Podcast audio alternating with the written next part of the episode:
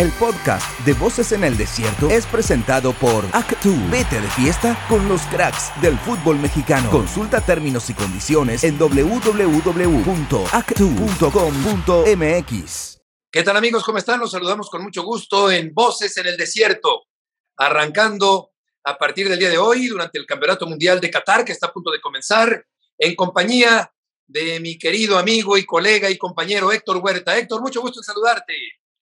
Hola Beto, qué gusto saludarte en este Voces en el Desierto, que a diferencia del término que la gente normalmente usa, este sí se va a escuchar, este sí va a estar al pendiente la gente de él, y más con un padrino como el que tenemos el día de hoy, el gran tiburón Joel Sánchez aquí en Guadalajara, saludándolo al paisano, al, amigo de toda la vida, a Joel que yo lo admiré mucho como jugador, que fue un gran futbolista y que siempre que nos vemos, nos vemos con la misma alegría de siempre. Joel, qué gusto saludarte, bienvenido a esta Voces en Juego y que seas un padrino de lujo que traiga mucho éxito. Héctor, qué, gran presentación.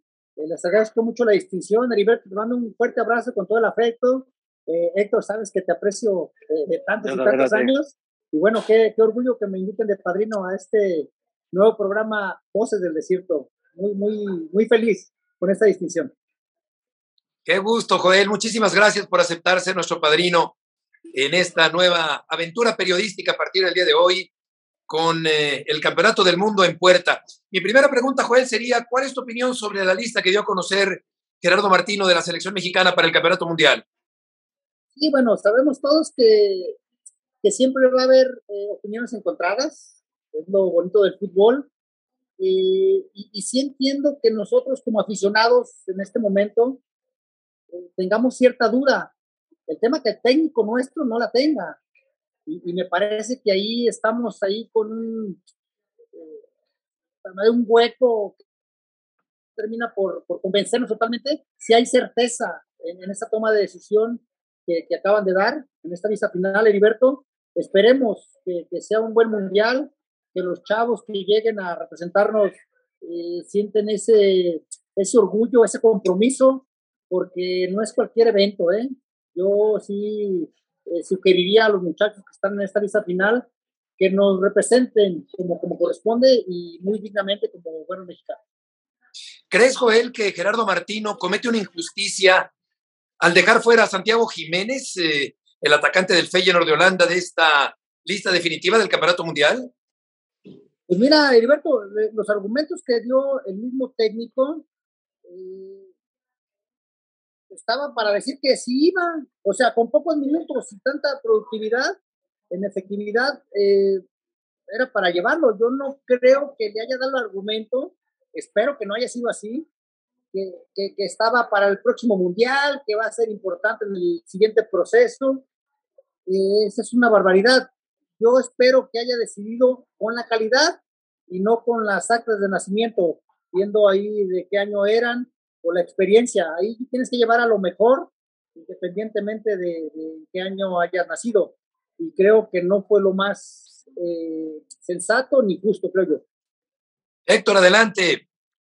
Oye, Joel, eh, Beto, gracias, Beto. Eh, Joel, es que este, el caso de, de, México es muy curioso porque Santiago y Diego Lainez, que no cumplen todavía los 24 años, resulta que esta selección no tiene ningún jugador menor de 24 años. Es decir, eh, le apostó toda la experiencia al ya camino recorrido en primera división, a que fueran prácticamente jugadores probados, pero también entre jugadores probados también hay niveles, o sea, hay, hay futbolistas que no estaban en un gran nivel, y particularmente el Piojo Alvarado, ¿no? Me parece que el caso del Piojo Alvarado es el más significativo porque hemos de reconocer que, por ejemplo, el Pocho Guzmán venía jugando mucho mejor que él, eh, Santiago, Santiago eh, Córdoba, que tuvo el torneo pasado, Sebastián Córdoba, perdón, que tuvo el torneo pasado, un gran torneo con el equipo de Tigres y que había sido compañero de, Alvarado en aquella selección olímpica que ganó el bronce y luciendo mucho más Córdoba que, Alvarado.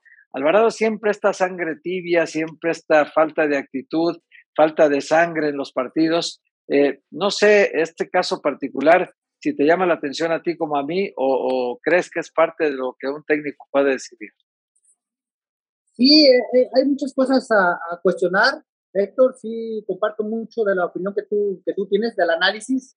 Eh, a lo mejor esa intermitencia es lo que te hace quedar con ese sinsabor o con ese convencimiento total de, ciertos jugadores, no solo de Alvarado, también pondría ahí eh, otros cuestionamientos. La selección nacional me parece que no es para homenajes, no es para reconocimientos, ahí, repito, tienes que llevar a lo mejor.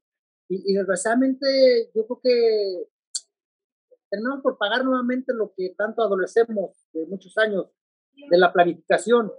O sea, eh, selecciones que son candidatas naturales, yo creo que tienen ya su plantel desde hace ya varios meses bien definido.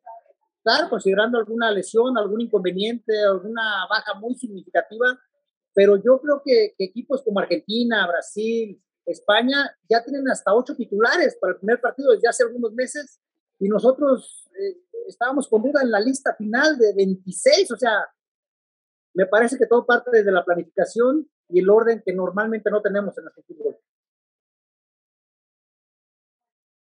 Sí, efectivamente, eh, pues eh, eh, casi en el último minuto se está dando a conocer esta lista de la selección mexicana. Quisiera, Joel, conocer tu opinión sobre la defensa del equipo mexicano. ¿Cuál es tu valoración de los hombres que van a estar en la retaguardia por delante de Guillermo Ochoa en este campeonato mundial?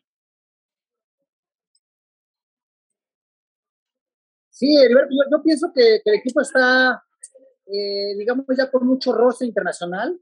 Esa es la verdad. Si vemos hombre por hombre en la línea defensiva, me parece que hay jugadores que ya tienen eh, mundiales, ya fueron en Europa, tienen campeonatos.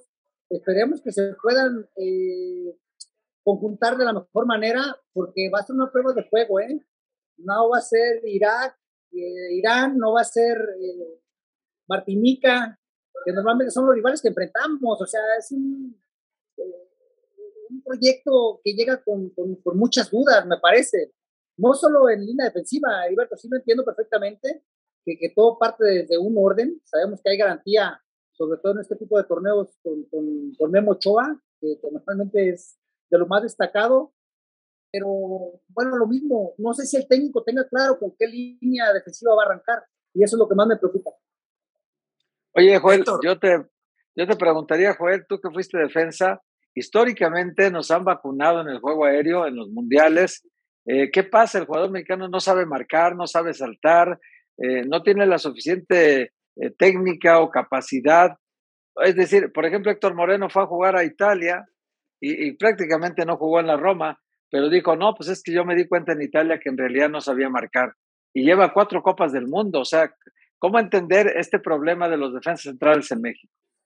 Sí, e, es complicado encontrar una explicación, lo entiendo perfectamente, si adolecemos, sobre todo el juego aéreo, porque normalmente los equipos eh, rivales tienen referentes eh, en línea ofensiva en ese, en ese renglón y nosotros adolecemos bastante de, la táctica fija, pero yo más allá de, las capacidades, de la estatura, del bagaje que puedan tener, eh, yo, yo, veo otras cosas, o sea, el, deseo de, no dejar hacer nada al, al delantero, el incomodar, el jugar con más oficio, el ser un poquito más eh, malicioso en el buen sentido.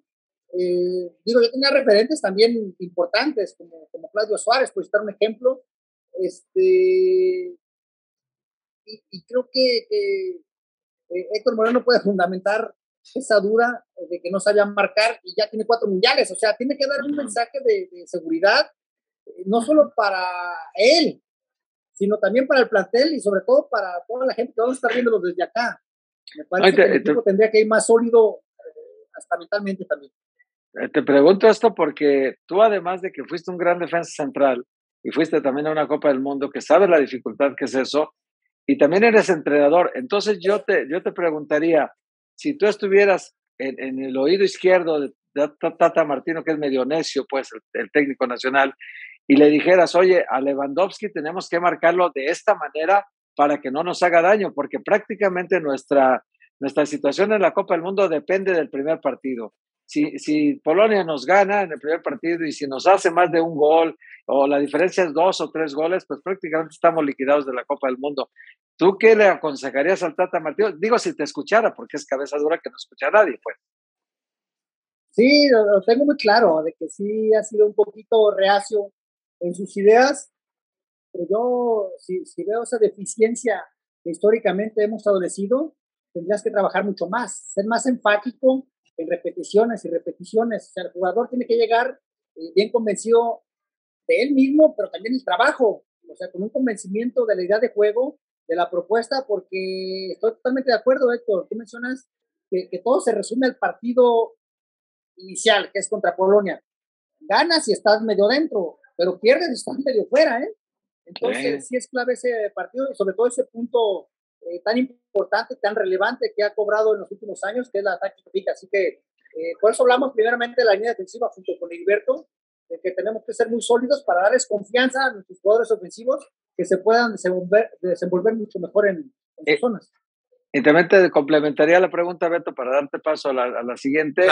En este caso de Lewandowski, muy particular, ¿tú qué harías? ¿Lo marcarías con César Montes, digamos que casi personal en el área, o lo marcarías con la experiencia de Moreno, también casi personal en el área? ¿Qué harías tú si tuvieras que planear eh, la marca personal o zonal, o qué harías con el caso de Lewandowski para que no te haga daño?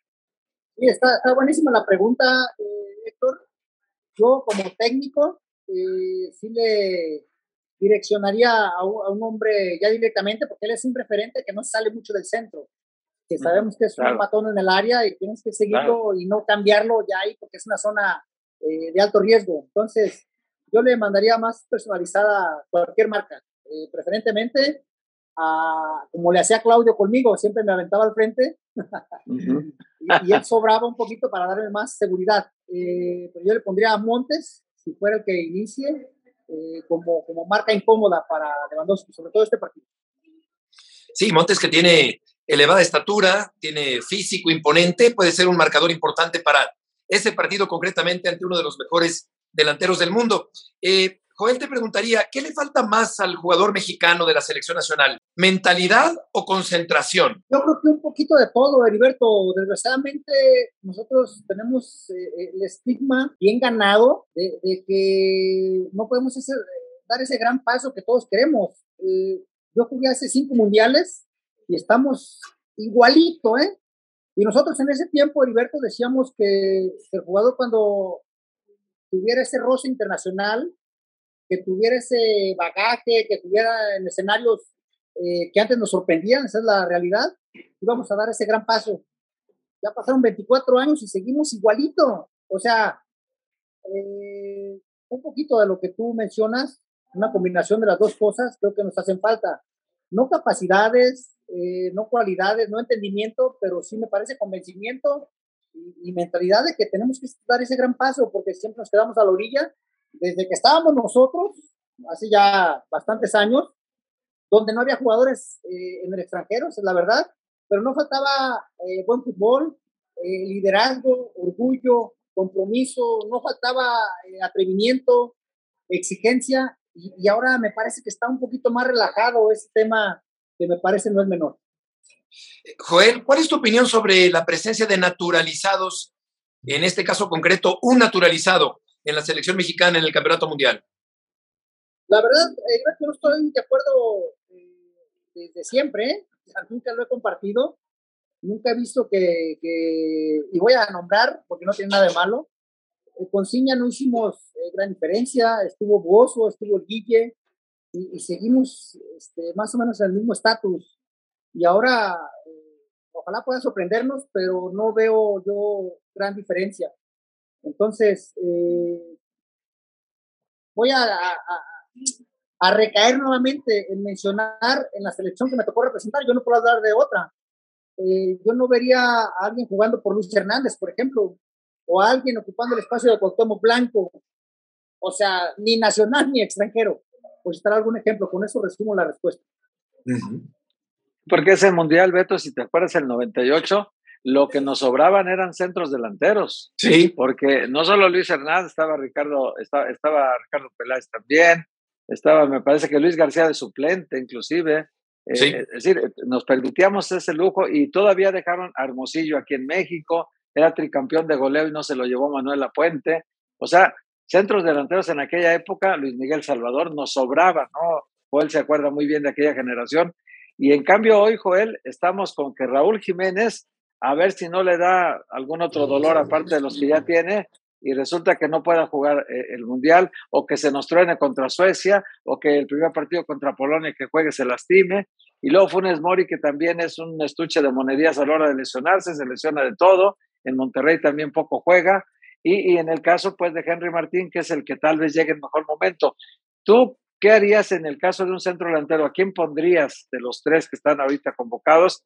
Ya con el lamentable eh, problema este de que dejamos fuera al Santi Jiménez. Sí, bueno, eh, en el planteamiento yo pondría a Henry Martin, porque es el que está al mejor ritmo, el que tiene eh, de acuerdo. capacidades óptimas físicas, porque no puedes jugar a tu tope y dando nada más el 70%. Estoy hablando de Raúl Jiménez, que es una fiera, pero no está en el mejor momento, ni física, ni anímica, ni, ni el moral para buscar eh, goles en el área. Y el Guille Franco, pues tampoco está en óptimas condiciones, creo yo. Yo de lo que tenemos, yo jugaría con Henry Martin, pero no soy el técnico, tenemos que apoyar a quien, a quien decida. Sí, de acuerdo. Funes Mori no está en su mejor momento. Raúl Jiménez no está en su mejor momento. Jiménez con G no está en la lista. Así que yo creo que, como bien dice Joel, Martín es una buena opción. Eh, derecho, con continuidad, con regularidad, con goles, con un buen torneo, con el conjunto de la América. Así que bueno, me quedo con esa respuesta. Nos quedamos aquí con Héctor también y con Joel. Vamos a ir a una pausa y continuamos en Voces en el Desierto, en el primer capítulo con nuestro padrino Joel el Tiburón Sánchez.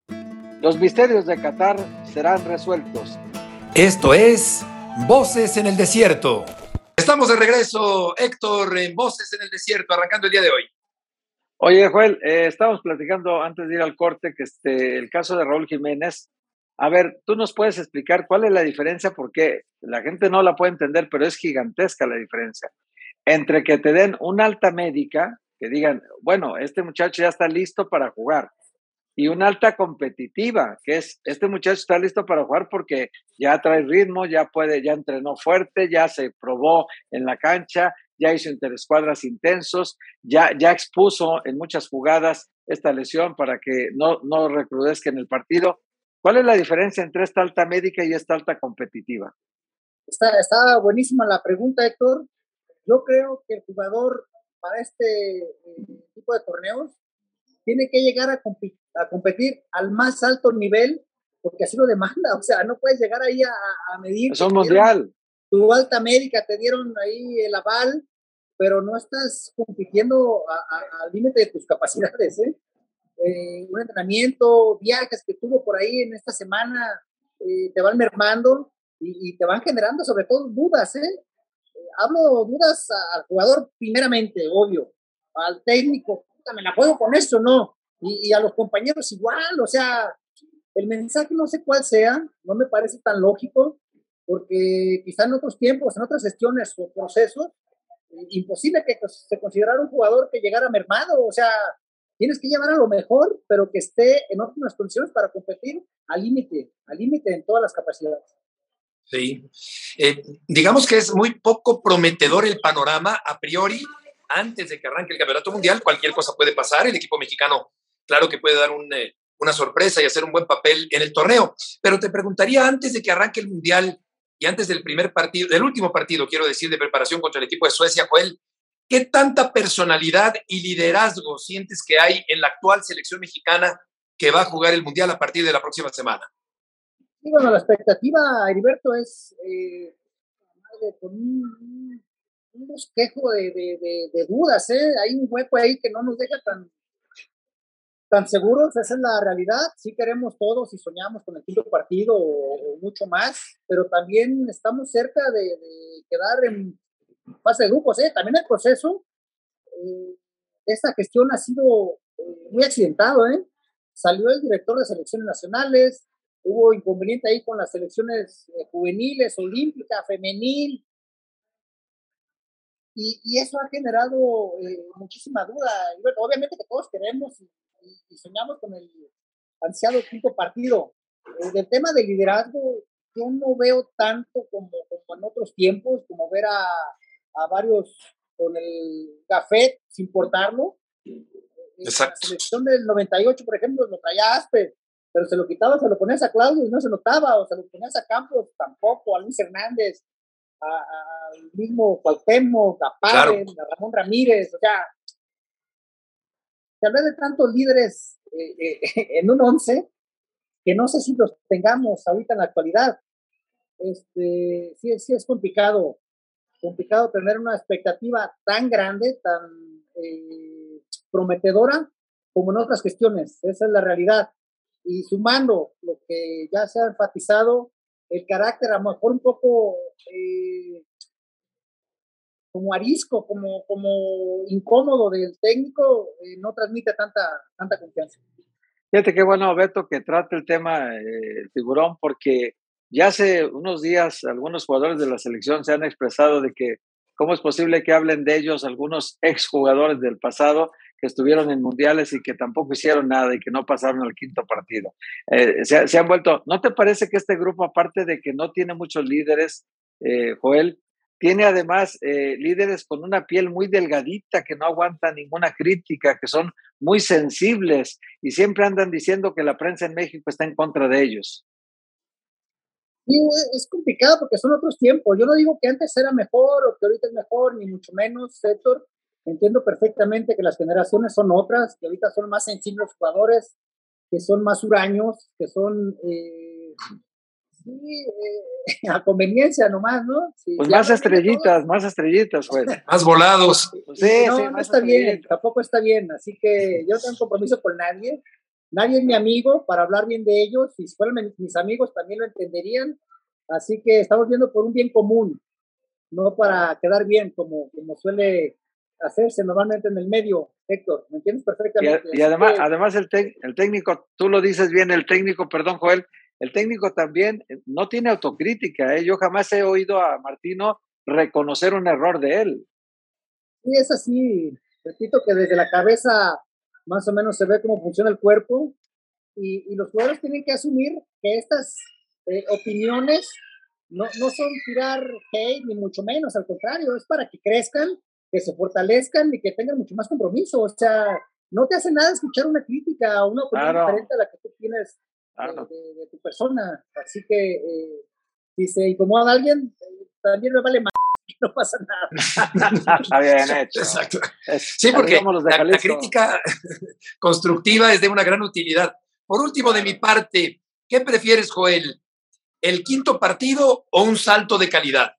No, bueno, en el orden, en el orden para engañarnos el quinto partido, ¿no? Es lo que quiere toda la gente para decir que la gestión estuvo espectacular, y que tenemos un cuerpo técnico histórico y que es una generación dorada. O sea, si queremos engañarnos, como normalmente pasa, porque a veces no sabemos por qué perdemos y a veces tampoco sabemos por qué ganamos. Está medio enredoso lo que les digo, pero bien que me entienden ustedes. Sí, sí, sí. Este, por el tema de los proyectos, de las planificaciones, este, sí me gustaría que hubiera eh, un salto de calidad importante y por consecuencia se va a dar el quinto partido.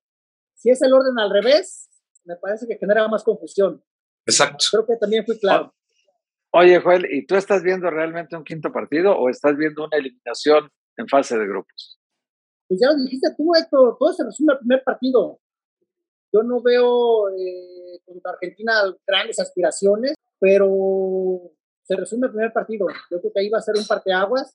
O nos vamos a volar como siempre pasa, o, nos da un calambre como no nos ha pasado que, que podía ser una, un buen mensaje de alerta. Esperemos que se pueda dar el salto de calidad, repito, y que México gane con autoridad para, para soñar en grande, pero si no, eh, todo se resume al primer partido. Y después de siete mundiales calificando siempre en el grupo, quedarse fuera de, de, la siguiente fase, sí tendríamos que catalogarlo como un gran y estrepitoso fracaso, ¿no? En eso estoy de acuerdo, Héctor porque si bien es cierto, en algún momento que nos tocó participar en selección, nos quedamos en esa instancia, pero normalmente el mundo evoluciona y crece, como crecen todas las selecciones, y la nuestra, desgraciadamente, se nos está quedando eh, en ese en ese estatus. Creemos y queremos eh, rozarnos al nivel de Brasil, de Argentina, de España, de Francia, y, y estamos desgraciadamente en segundo orden y no queremos aceptarlo.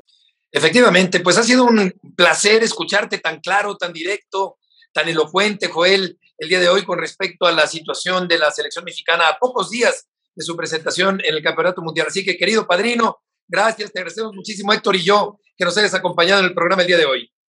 No, por favor, la verdad que me siento muy halagado. me, llenan de, de, orgullo, le deseo el mejor de los éxitos en este pequeño tiempo que van a tener en Voces en el Desierto. Les agradezco por hacerme la distinción de ser el padrino y les deseo, como siempre, todo el éxito. Un abrazo para ti, Heriberto, otro con mucho cariño para Héctor y a toda la gente que nos acompaña. Gracias, Joel, que te vaya muy bien. Muchas gracias a Joel. Muchas gracias, Joel. Es como todos los tapatíos, Beto, así somos de claridosos. O sea, ah, ¿para, qué, para, para, qué damos vueltas al asunto? Así es. Y como son las cosas. Así las cosas como son. Sin rodeos. Un fuerte abrazo. Les agradezco. Un fuerte abrazo. Adiós, Joel. Gracias. El podcast de Voces en el Desierto fue presentado por Actu. Vete de fiesta con los cracks del fútbol mexicano. Consulta términos y condiciones en www.actu.com.mx.